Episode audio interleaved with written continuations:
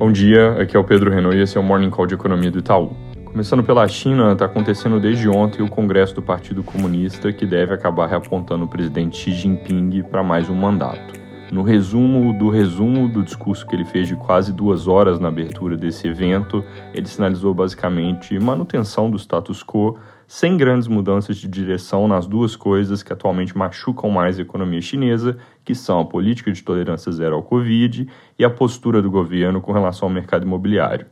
Na verdade, nessa parte sobre o setor imobiliário, ele falou com um tom que pode ser lido até um pouco mais brando, continuando numa tendência ao longo desse ano de pegar um pouco mais leve com o setor, mas ainda sem nada que indique uma intenção de fazer algo forte para ajudar.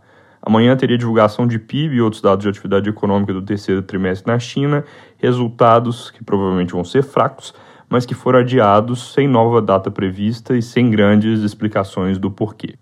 Já no Reino Unido, o governo segue dando sinais de que entendeu o recado duro que foi dado pelos mercados e que vão corrigir o curso. O novo chanceler Jeremy Hunt disse que os cortes de impostos que o governo planejava foram colocados de lado, a parte que já aconteceu foi revertida e eles também foram além e parece que vão dar menos subsídios nos preços de energia do que se esperava inicialmente, deixando uma parte maior da conta que vai ficar mais cara para os consumidores. Nos Estados Unidos, o foco essa semana deve ser sobre o que falam os membros do FOMC depois da surpresa inflacionária da semana passada. Já não tem muita coisa de dados econômicos para sair entre agora e a reunião do início de novembro, então não deve entrar muita informação nova e por isso o importante é ver como eles calibram o discurso para reagir ao choque, por assim dizer. Na nossa leitura, juros vão acabar indo para algo entre 5,5% e 6% no ano que vem, e eles devem sancionar que o mercado passe a falar de números mais altos, reiterando que vão subir juros até que o trabalho de combate à inflação seja concluído e que a inflação nesse momento está inaceitavelmente alta.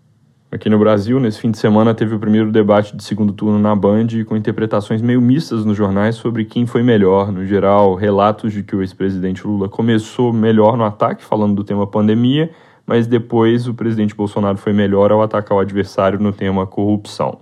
Na sexta passada, saíram pesquisas do Instituto Futura e Datafolha, com números muito próximos para os dois candidatos na pesquisa Futura, 46,9% para o ex-presidente e 46,5% para o atual chefe do executivo. Já a Datafolha mostrou um cenário mais parecido com resultados recentes, com um placar de 49% a 44%, respectivamente.